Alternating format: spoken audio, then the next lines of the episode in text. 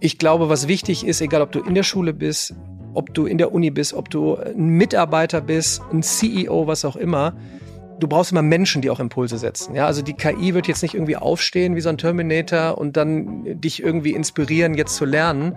Und deshalb meine ich immer, seht mal Schule jetzt überall und immer und du brauchst irgendwelche Menschen, die dich inspirieren. Deshalb nutze ich ja meine Kanäle.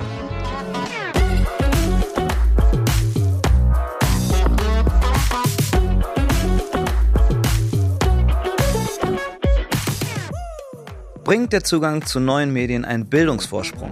Diese Frage will ich heute beantworten und das kann ich nicht alleine, weil ich davon noch nicht so viel Ahnung habe. Aber das will ich heute ändern. Dafür habe ich einen Gast eingeladen, der da viel Plan von hat. Er ist wahrscheinlich einer der erfolgreichsten äh, Tutoren online. Er ist inzwischen auch Unternehmer. Ich glaube, du machst sogar Finanzberatung. Herzlich willkommen. Schön, dass du da bist, Daniel Jung. Danke für die Einladung. Ich freue mich. Daniel, du sagst, KI nicht in den Unterricht einzubinden und ihn entsprechend anzupassen, ist genauso ineffizient wie ein Fahrradfahrer, der den Berg im höchsten Gang erklimmen will. Und auf diesem Statement werden wir heute noch ein bisschen rumreiten, auf jeden Fall. Aber wir starten jeden Podcast mit einem Spiel, das nennt sich Stimmt oder Stimmt nicht. Ich stelle eine These über dich auf hm. und die könnte hier und da ein bisschen frech sein. Du musst es aber aushalten, stimmt oder stimmt nicht zu sagen. Und im Verlauf des Gesprächs darfst du dann gerne ein bisschen erklären, vielleicht sogar revidieren. Ich gebe mir Mühe. Daniel Jung braucht nur 60 Sekunden auf TikTok, um die Integralrechnung zu erklären. Stimmt. Daniel Jung war mal Tenniscoach. Stimmt. Daniel Jung ist der Peter Lustig der Mathematik. Stimmt nicht.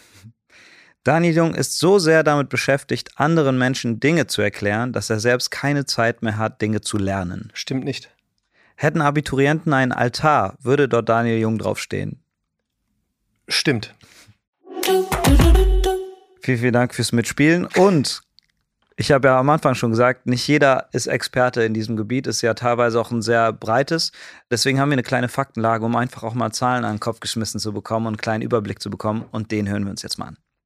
Fakt ist, rund 70 Prozent der Berufseinsteigenden fühlen sich nicht fit genug für die digitale Arbeitswelt. Diese erschreckende Zahl liefert eine repräsentative Studie im Auftrag der Vodafone Stiftung Deutschland. Dabei leben wir doch in einer digitalen Welt. Wird alles um uns digitalisiert, nur die Bildung nicht?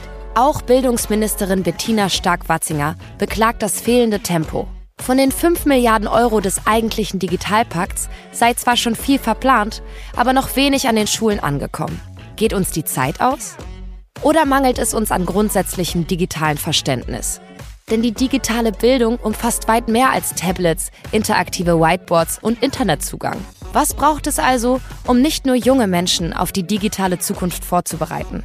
Wie kann KI beim Lernen eingesetzt werden? Müssen wir alle verstehen, was ein Algorithmus ist und wie man programmiert? Und sind wir smart genug, damit uns die neuen Medien zu einem echten Bildungsvorsprung verhelfen? Die Fragen wollen wir heute versuchen zu beantworten und du bist ja heute mein Experte. Und wir haben ja eben schon, da lief weder Kamera noch Ton, gesagt, man muss seine Quellen checken. Und du bist ja jetzt die Quelle. Deswegen lass uns mal erstmal über dich reden. Wir haben es eben kurz äh, angeteasert. Du warst Tenniscoach, dann Tutor, jetzt Content Creator. Wie kommt es dazu? Ich habe immer gerne anderen Menschen in Mathe geholfen, habe immer gerne Sport gemacht. Dann überlegst du dir in der Oberstufe, wie verdienst du deine Brötchen? Dann war es naheliegend, das in dem Bereich zu machen. Dann habe ich Nachhilfe gegeben, natürlich in Mathe. Tennistraining gegeben, war auch Fitnessstudio-Trainer, Faktencheck. Schlecht ähm, recherchiert hier. Dann habe ich überlegt, was studierst du? Naheliegend irgendwas Richtung äh, Lehramt, angefangen an der Deutschen Sporthochschule Köln, denn äh, ne, wenn du Sport studieren willst, da die Aufnahmeprüfung schaffen, Hut ab, zack, check. Und parallel aber dann selbstständig gemacht, äh, klassisch analog mit Tennisschule und in der coolen Umgebung hat es auch irgendwie Spaß gemacht, Nachhilfe zu geben. Dann hattest du einen Pool an Tennistrainerinnen und Trainern, die auch nicht nur Mathe, sondern Physik, Englisch, Nachhilfe gegeben haben.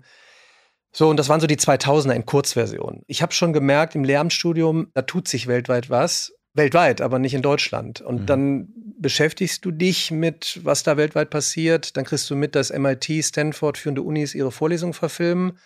Dann denkst du dir, da ist was dran. Und dann kommst du irgendwann auf die Idee, eine einfache Art, dich zu digitalisieren, also dein Wissen, wäre doch in Form von Erklärvideos. Das war schnell vorgespult, die Idee, so 2010, mhm. 11.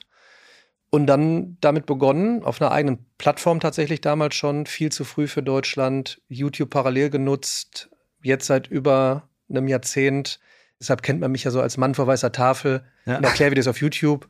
Und ich glaube, über den Rest sprechen wir dann gleich noch. Ja. Aber viel Erfahrung äh, jetzt mhm. darin gesammelt, vor allem durch die Möglichkeiten, digitalerweise Content zu produzieren, zu teilen und viel, viel Rückmeldung äh, zu mhm. bekommen. Mhm. Apropos Rückmeldung, bekommst du die Rückmeldung auch außerhalb der Kommentarspalten? Also betrifft dich das in deinem realen Leben? Täglich. Mhm. Ja, also verrückte Geschichten.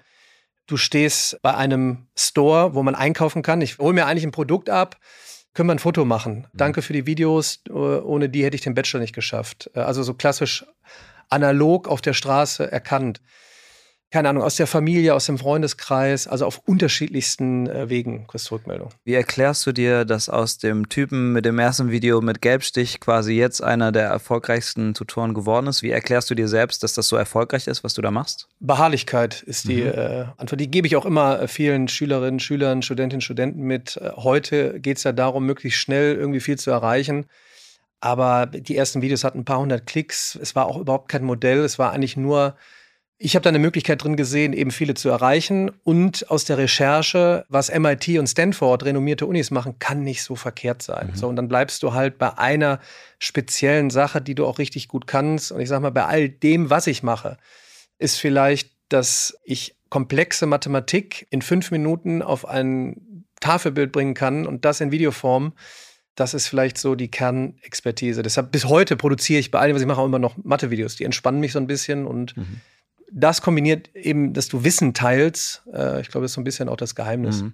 Aus meiner Sicht ist, glaube ich, auch das Wissen teilen und was auch einfach in die Zeit passt, dass du es sehr schnell zugänglich machst. Also ich glaube, die Sehgewohnheit grundsätzlich, egal welches Thema das betrifft, am Handy, am Laptop, ist halt so schnell geworden, wenn man das in den ersten 15 Sekunden nicht das Gefühl von entweder ich fühle mich unterhalten oder ich habe irgendwas verstanden habe, nicht kommt, dann ist die Wahrscheinlichkeit, glaube ich, sehr hoch, dass man sich das nicht anguckt, vermutlich, oder? Das sagst du jetzt. Geh mal zurück ins Jahr 2011, 12, mhm. 13, 14. Also da habe ich auf Messen über Videolernen zusätzlich additiv zum Unterricht äh, gesprochen. Tolle Möglichkeit, bis heute übrigens äh, noch bei all den Weltrevolutionen. Jetzt werden wir wahrscheinlich auch noch darüber sprechen, Künstliche Intelligenz, was geht, was geht nicht ein Erklärformat von einem Menschen, ähm, du siehst etwas, du hörst etwas, du kannst zurückspulen, ist so eine tolle Möglichkeit und bis heute immer noch unterschätzt. Mhm. Du hast so ein bisschen auch von KI jetzt schon mal mhm. gesprochen. Mhm. Was sind die Trends der letzten fünf Jahre und wo glaubst du, geht es vielleicht auch hin in den nächsten fünf? Mir ist immer ganz wichtig, viele sprechen immer über ganz viele Hype-Sachen. Ich praktiziere tatsächlich schon länger KI und selbst KI sollte man eigentlich nochmal erklären. Also was ist Künstliche Intelligenz, mhm. was ist maschinelles Lernen, wird den Rahmen wahrscheinlich sprengen. Ich habe mich gewundert, als ich vor vier Jahren ein Buch äh, geschrieben habe, auch über die Möglichkeiten, hat irgendwie keiner zugehört. Und jetzt auf einmal, dank äh, dem Schachzug von OpenAI, also wir konzentrieren uns gerade darauf, erstmal in einer Forschungsstudie in Anführungsstrichen Künstliche Intelligenz zu nutzen, um dich noch schneller an eine passende Videoeinheit zu bringen. Also muss ich mhm. vorstellen, mhm ich glaube, das werden viele bestätigen. Wenn man etwas sucht, um sich etwas erklären zu lassen, hat man das sehr lange auf Google gemacht, jetzt auf YouTube, weil dann sehe ich auch noch etwas. Es gibt dort ganz viele Creator, die nicht nur Mathe erklären, Physik, Biochemie, was auch immer. Nur da ist halt viel Störung, da ist viel Werbung, da ist viel Ablenkung, da sind viele andere Videos und die ganzen Videos, selbst die 5 Minuten Tutorials von mir, werden nicht komplett geschaut. Das heißt, der Aha-Effekt ist irgendwo der, das Geheimnis steckt da irgendwo in irgendeiner Sequenz. Mhm. So, und da sind wir jetzt seit einem Jahr dran und sind jetzt da in den nächsten Steps unterwegs. Eine Firma ist mit dabei, die echte KI schon entwickelt hat und auf semantischer Bedeutungsebene kommt man wirklich an passende Sequenzen. Das finde ich mhm. hochspannend. Das zum heißt Thema Inhaltsverzeichnis quasi. Können man das übersetzen? Ja, ich übersetze mal in der Mathematik, äh, was ist eine Potenz? Früher hat man dann, was weiß ich, viel Text bekommen, dann hat man stundenlange Vorlesungen bekommen, dann hat man schon fünf Minuten Videos von mir bekommen und ich will doch nur die 30 Sekunden, die mhm. mich wirklich wissender machen. Und das ist zum Beispiel durch KI möglich an vertrauenswürdige Inhalte, denn das sind im ersten Step Inhalte von mir, ist aber adaptierbar auf andere Creator, auf andere Inhalte. Und ich weiß dann eben, dass diese Information nicht künstlich generiert ist, wo ich nicht weiß, wie die Maschine trainiert worden ist, sondern ich traue Daniel Jung, ich traue mhm. Lehrer Schmidt, da gibt's ganz Dass viele da eine Person draußen. hintersteht. Quasi, genau. Ja. Also mhm. Content, dem ich vertrauen kann, wo ich dann auch weiß, der macht mich wissender, weil er auch wirklich verifiziert ist. Ich glaube, dass da auch ein, eine Alterslücke vielleicht ist, dass man denkt, wen frage ich denn das jetzt eigentlich gerade? Google ist angekommen, so, ah, ich frage das Google und Leute haben da die Antworten parat, sage ich mal, auf doof. Und bei KI, glaube ich, ist noch dieses Unwissen, was ist denn jetzt eigentlich dahinter? Da wollen wir heute auch noch hin. Ich würde vorher gerne kurz einen O-Ton einspielen, weil da geht es auch darum, um die Nutzung von KI. Wie mhm. kann man das gut nutzen in der Bildung? Also man kann ko-kreativ mit der KI gemeinsam den Unterricht gestalten. Das bedeutet, wir haben jetzt eine neue Kommilitonin, das ist jetzt einfach ein Chatbot und jetzt binden wir mal den Chatbot ein und hinterfragen den Chatbot. Der erzählt total viel Quatsch, der macht auch viele Fehler, aber quasi so ein, ein, ja, ein Austausch mit der, mit der Maschine und dann auch kritisch hinterfragen, ja, wo kommen denn eigentlich die Daten her? Sind es vielleicht unsere Daten, die wir jetzt zurückverkauft bekommen in Form einer KI? Wir brauchen einfach kritische Digitalkompetenzen und das geht am besten in der Gruppe und zusammen mit der KI. Was er da jetzt angesprochen hat, ist natürlich einmal die Nutzung, aber auch, ähm, ich nenne es mal die Restriktion irgendwie. Also gibt es eine Form der Limitierung? Wie benutzt man das? Was waren gerade deine Gedanken dazu? Ich habe dein Gesicht ein bisschen beobachtet. Ja. Du hast irgendwas gedacht, ich weiß nur nicht was. Ja, weil wir, wir tun uns in Deutschland unglaublich schwer, über den Teich zu schauen. Damit meine ich vor allen Dingen in die USA zu schauen. Ich kann nur jedem empfehlen, den aktuellen Vortrag von Salman Khan zu schauen. Der ist auf YouTube frei zugänglich, 15 Minuten. Ganz kurz, äh, Salman Khan hat schon Ende der 2000er angefangen, Videos zu produzieren, zu teilen, eine Software zu schreiben, hat die Khan Academy gegründet. 150 Millionen User jeden Monat arbeiten mit Schulen, mit Unis zusammen, haben letztes Jahr im August mit OpenAI das Projekt Khan Mingo begonnen.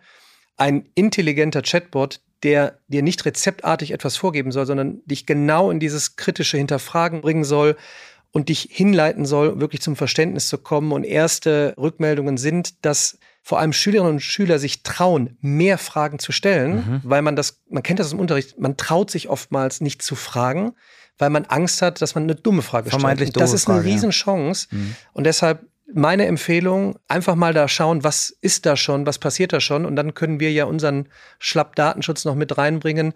Und auch wir haben eigentlich in Deutschland unglaublich viel Wissen bei unglaublich vielen Lehrkräften, bei unglaublich vielen Professoren und Professoren.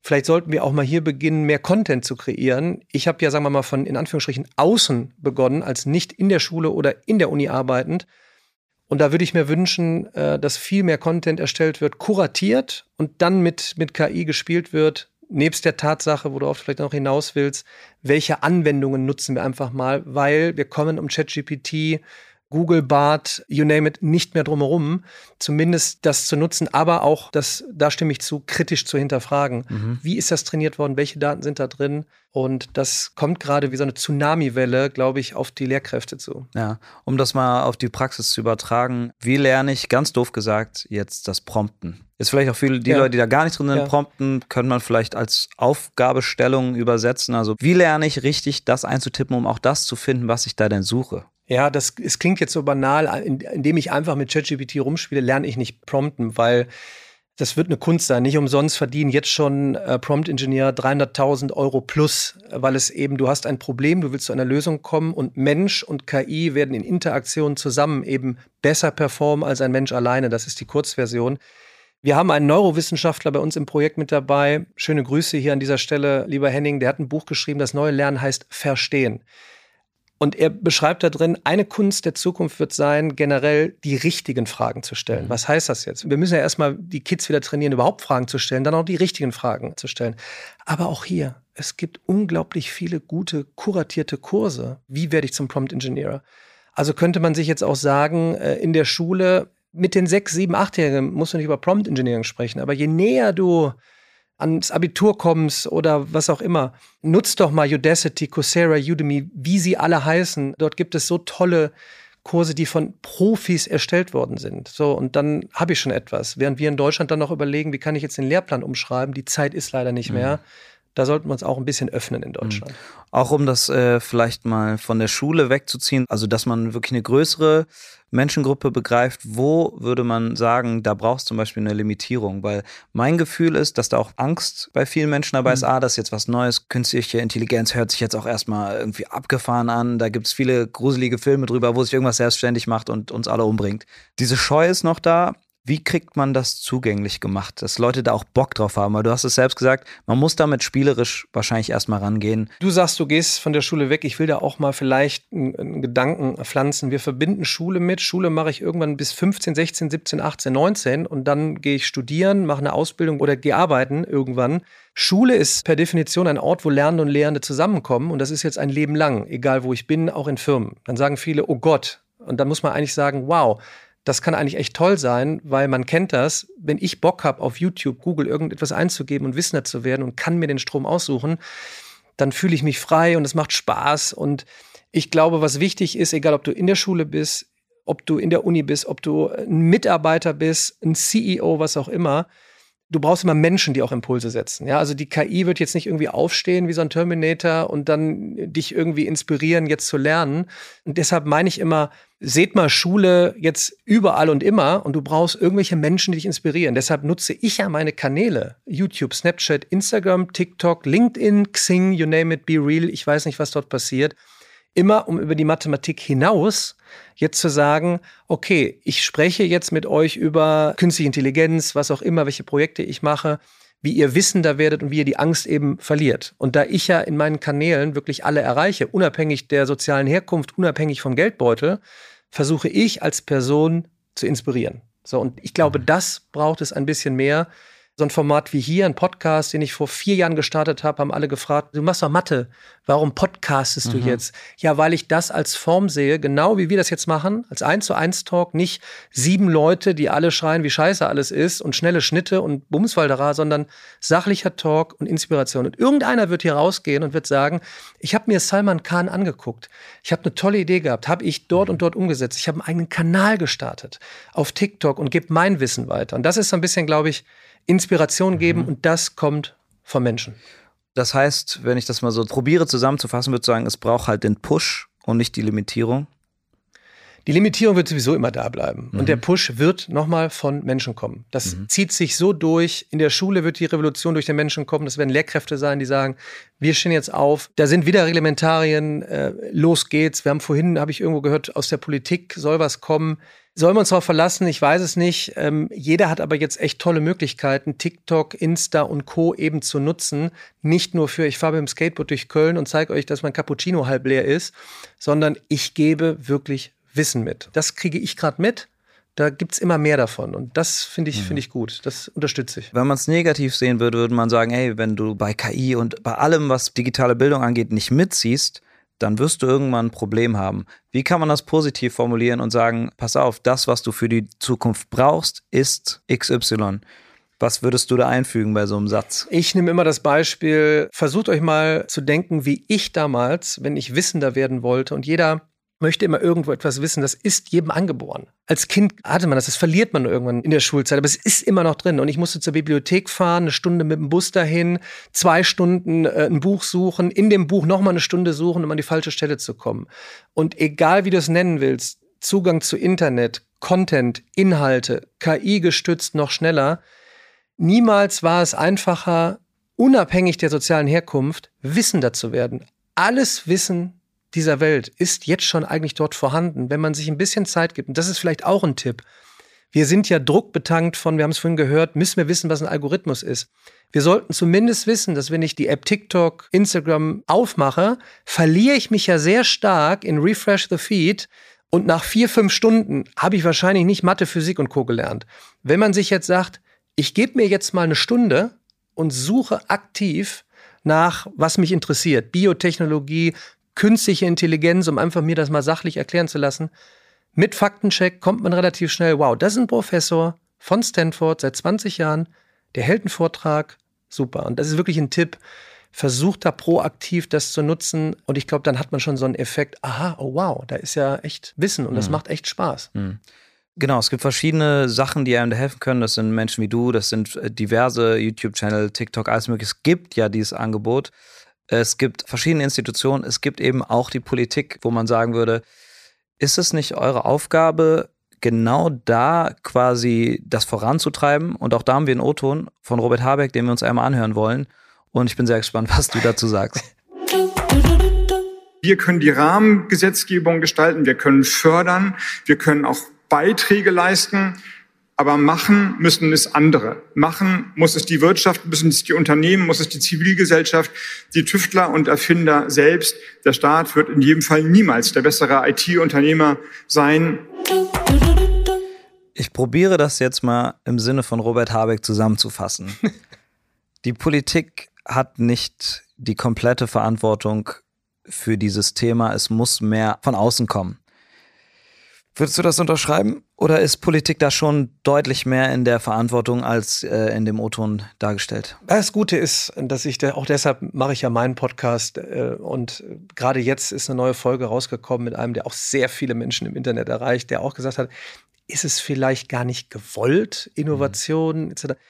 Kann man lange darüber diskutieren. Fakt ist, die Chancen sind jetzt für jeden da. Wenn du Schulleiterin oder Schulleiter bist, wenn du Unternehmer bist, jeder hat jetzt die Möglichkeit, hier nach vorne zu gehen. Ich bin nicht mehr abhängig davon. Politik kann es auch gar nicht. Legislaturperioden, was willst du jetzt eine große Revolution starten, um dann in ein paar Jahren nicht mehr wiedergewählt zu werden, weil es vielleicht nicht äh, gefruchtet ist.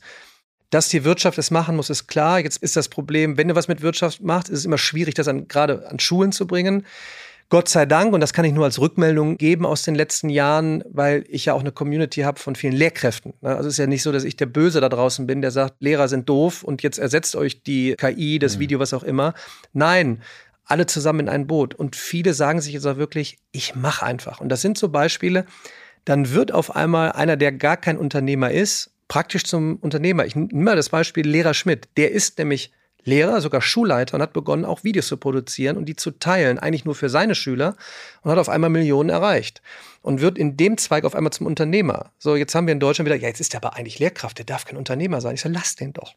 Stellt euch vor, von 900.000 Lehrkräften würden auf einmal 10.000 beginnen, kuratierten Content zu erstellen, Unternehmer zu werden. Toll. Deshalb die Kurzversion jetzt ist immer schwierig, das zusammenzufassen, weil wir uns so schwierig tun. Mhm. Äh, was heißt das denn jetzt? Natürlich können wir die Revolution positiverweise nur starten aus der Wirtschaft heraus. Ob das Startups sind, die tolle neue Ideen haben und Dinge umsetzen, ob das Unternehmen sind, die ihr Wissen preisgeben, ob das Unis sind, die wie Unternehmen funktionieren, Elite-Unis. Da steckt wahrscheinlich irgendwann der Schlüssel in Kombination mit tollen Menschen. Im Moment ist dann noch so ein bisschen Angst, glaube ich, da, dass man sich in dieses Gebiet Bildung wagt, weil Bildung ist so, oh, wo verdienen wir Geld? Dürfen wir Geld dafür nehmen? Ja oder nein? Welche Plattform machen wir? Die Lösung kenne ich noch nicht, bin selber an einem Projekt dran, da eine kostenlose Plattform für Schülerinnen, Schüler, Studentinnen, Studenten hinzustellen. Kann ich aber jetzt auch wieder sagen, alle schreien immer Revolution nach vorne. Und dann musst du trotzdem die Wirtschaft mal dazu bekommen, da rein zu investieren. Vielleicht auch so ein Aufruf, hallo liebe Wirtschaft, Mhm. Kohlen sind da. Unser Gut hier in Deutschland sind halt eben die Köpfe der Zukunft. Die müssen wir jetzt unterstützen. Also mhm. macht da ein paar Kohlen locker. Was müsste die Wirtschaft genau tun? Beispiel, wir sind hier bei Kongsa. Kongsa hat diesen Share-Tarif, ne, da geht äh, eine bestimmte Summe an Bildungsinstitutionen und, und Menschen, äh, die eben Bildung genießen wollen, junge Kinder. Mhm. Was wäre beispielsweise etwas, was jemand aus der Wirtschaft aktiv tun kann? Ja, ganz viele aus der Wirtschaft machen einen äh, Visionsfonds, so nenne ich ihn mal, einen Visionsfonds in dem nicht ein paar Euros sich bündeln, sondern ein paar hundert Millionen. Wir haben auch aus Deutschland heraus ein tolles Unternehmen, das eigentlich ein ChatGPT-Competitor ist. Ja, es fließen aber hier einige wenige Millionen und bei OpenAI, der Firma hinter ChatGPT, Milliarden. Mhm. So, das ist das Gleiche jetzt zum Thema Bildung, Bildungsrevolution, Bildung für jeden zugänglich zu machen, Chancengleichheit haben wir gehört. Hier muss einfach, das muss man einfach mal sagen, hier muss mehr Kohle fließen und zwar mhm. wesentlich mehr. Das heißt, unabhängig davon, dass viele Unternehmen für sich Projekte machen, die müssen gebündelt werden. Wir haben 45.000 Schulen. Ich würde eigentlich gerne, das ist jetzt so ein Masterplan, liebe Wirtschaft. Sie suchen doch auch Mitarbeiter und Mitarbeiter der Zukunft. Die sollen doch schon in der Grundschule weißt du, wie im Kindergarten eigentlich in eine Umgebung gehen und du strahlst und leuchtest und dir nicht überlegen, ob die Toilette heute wieder ausfällt und du im Garten pinkeln gehen musst. Also pack die Kohlen doch in Sonnenvisionsfahrt. Das ist aber jetzt nur eine Möglichkeit, die mir jetzt so kommt, weil das ist immer so ein bisschen so gegen einen heißen Stein pinkeln im Moment. Wenn man so ein bisschen rauszoomt und du hast schon gesagt, Amerika scheint da Vorreiter zu sein, was digitale Bildung angeht. Ähm, wenn man da ein Ranking machen müsste, wo würde Deutschland da aktuell landen? Muss ich nicht machen. Ob du das mit Thema Internetzugang nimmst oder Bildung. Wir haben ein, ein, super Ausbildungsprinzip bei uns. Wir haben, wir haben tolle Lehrkräfte, aber das ganze System ist so erstarrt. Mhm. Und um das jetzt mal auf einen Nenner zu bringen, es fehlt an Freiheiten die man den Lehrkräften zum Beispiel gibt, wenn die mehr Freiheiten hätten, und wir müssen nur ein bisschen Richtung Skandinavien gehen, dort ist schon viel, viel, viel passiert, wenn man die Freiheiten gegeben hat. Und hier in Deutschland ist wie so ein gallisches Dorf irgendwie. Ich habe ja die ganzen Rückmeldungen. Ja, ich erfinde das ja nicht. Und ich hatte auch eine Lehrkraft aus Düsseldorf im Podcast, der kämpft um 538,24 Euro, um eine Kamera zu kaufen, um mit seinen Kids Physikvideos aufzunehmen. Und die kommen freiwillig in den Ferien zu ihm, wo ich mir sage, mhm. also dem müssen wir jetzt keine 100.000 Euro mal eben so überweisen, aber weißt du, die Gelder lockerer zu lassen. Ich habe nicht die 1A-Lösung noch, aber ähm, da mehr Freiheiten, da mehr Kohle rein. Was meinst du, was da passieren würde? Mhm. Wir wollen ja auch über Bildungsvorsprung reden und ich mhm. finde das ein, ich weiß noch, da ich in der Besprechung gesagt habe, das ist so ein schwieriges Wort, weil mhm. Vorsprung vor wem? Ja. Untereinander, unter den Ländern, wenn man diesen, von diesem Bildungsvorsprung redet, worüber redet man dann? Also vor wem ist dieser Vorsprung? Ja, es ist ja sowieso das Thema, du musst ja auch erstmal überlegen, was muss ich überhaupt noch können mhm. in fünf bis zehn Jahren. Wir sind ja das erste Mal, auch hier sollte man sich selbst fortbilden und mal, ich sag mal, ein bisschen konsumieren da im Internet, was passiert jetzt überhaupt? Also, was kann KI und was nicht? Warum muss ich über psychischen Druck sprechen? Emotionale Stabilität, Dinge hinterfragen, Kommunikationsfähigkeit.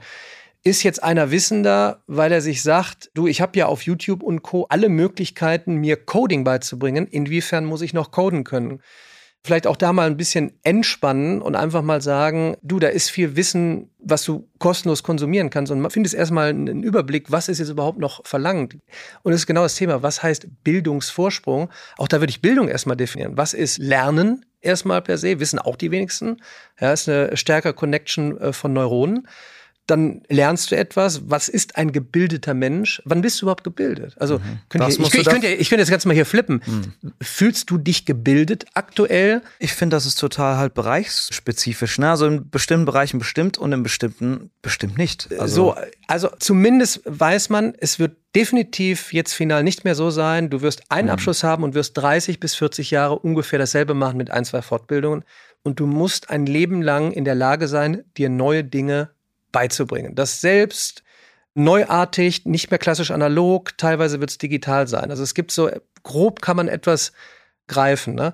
aber über einen wirklichen Vorsprung kann man nicht sprechen, weil im Moment tut sich ja gefühlt jeden Tag so viel Neues. Ja? 50 neue Applikationen im Bereich KI. Wieder ändert sich etwas, Geschäftsmodelle äh, ändern sich. Vielleicht gibt es gar keinen Bildungsvorsprung mehr, sondern wirklich nur mal, wer kümmert sich wirklich jetzt final darum, dieses Bildungssystem, wie es erstarrt teilweise auch noch weltweit eigentlich immer noch in der breiten Masse ist, wer nimmt sich dem eigentlich mal an? Und wir können ja eigentlich nur jetzt hoffen, dass es nicht ein amerikanisches oder asiatisches Unternehmen ist, was irgendwie alles unter sich bündelt. Und das ist aber auch jetzt wieder eine große Chance aus Deutschland raus. Ich glaube, wir haben ja auch echt eine Chance zu sagen, hey, wir haben auch sehr viel Wissen hier, wir haben sehr viele Ideen. Und dann sollten wir doch einfach mal die bündeln, die da visionär unterwegs sind und über genau sowas länger diskutieren. Was ist eigentlich Bildung? Was ist ein Vorsprung? Wo sollten wir aber eher, ich sag mal, jetzt nicht den, den Sprung überhaupt verpassen, um neue Wege zu gehen?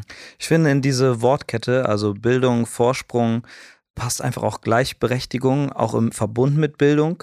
Und da der Podcast ja versprochen heißt, mhm. will ich auch mal gucken, wie man das Wort Fairness mhm. da reinbringt. Für mich wäre die Frage, digitale Bildung, sorgt die dafür, dass die Armutsschere zwischen Arm und Reich immer breiter wird oder hast du das Gefühl, das verbindet eher Menschen und gibt vielleicht Menschen mit weniger Kohle die Chance, was zu lernen, die sie vorher nicht hatten? Ich war eigentlich der Meinung, hey, du hast alles Wissen der Welt, egal wo du herkommst, egal wie der Geldbeutel ist, du kannst dir alles beibringen. Pustekuchen, die Augen geöffnet hat mir, sagen wir mal, final Aladin Elmar Falani in meinem Podcast. Er hat auch andere Podcast-Talks äh, gemacht. Kann ich nur empfehlen auf welche banalen Sachen das zurückgeht. Also es geht zurück auf, du hast zu Hause überhaupt keinen Zugang zum Internet. Ein signifikanter Teil hat überhaupt keinen Zugang zum Internet. Da kannst du jetzt KI, Digitalisierung, Content Creator schreien, wie du willst, keinen Zugang. Jetzt macht eine Schule ein Angebot.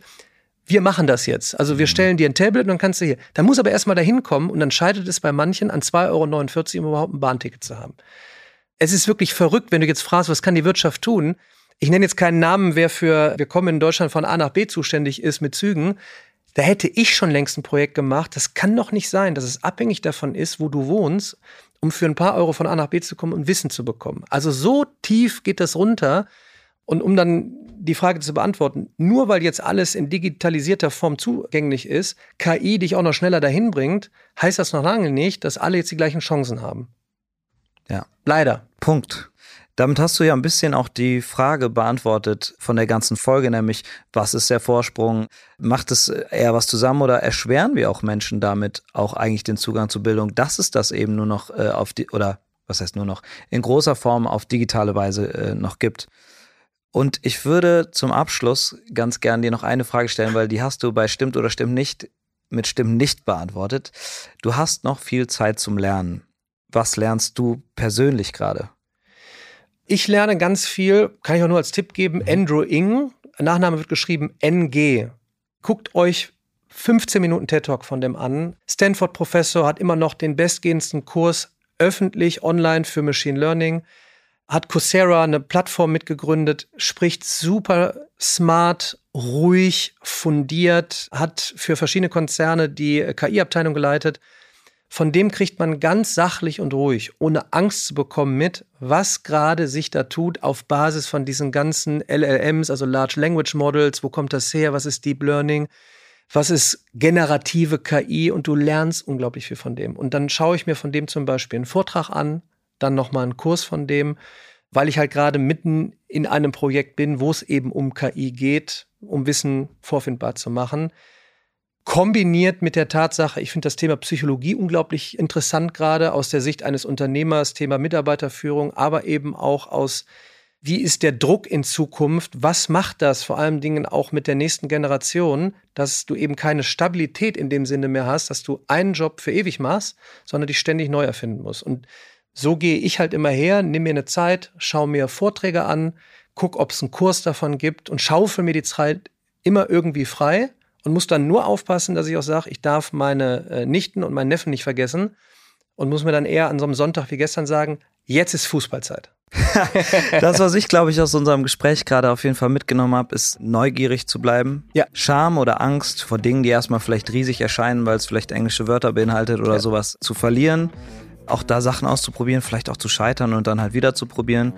Irgendwie da so eine gesunde Neugier zu entwickeln und hoffe, dass vielleicht dieses Gefühl ein paar Hörer und Hörerinnen gerade auch mitnehmen konnte und bedanke mich ganz herzlich, dass du heute bei uns warst. Daniel Jung. Danke für den Talk.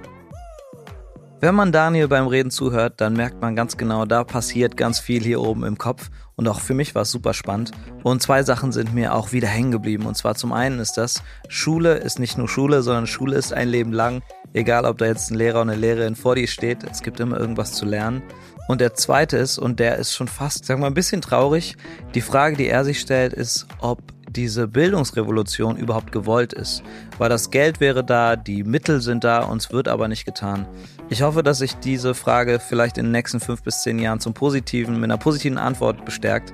Und hoffe, ihr hattet auch viel Spaß bei der Folge. Und wenn ihr keine verpassen wollt, dann aktiviert die Glocke und dann sehen wir uns auch schon nächstes Mal, beziehungsweise hören wir uns. Viele Grüße, euer Juli.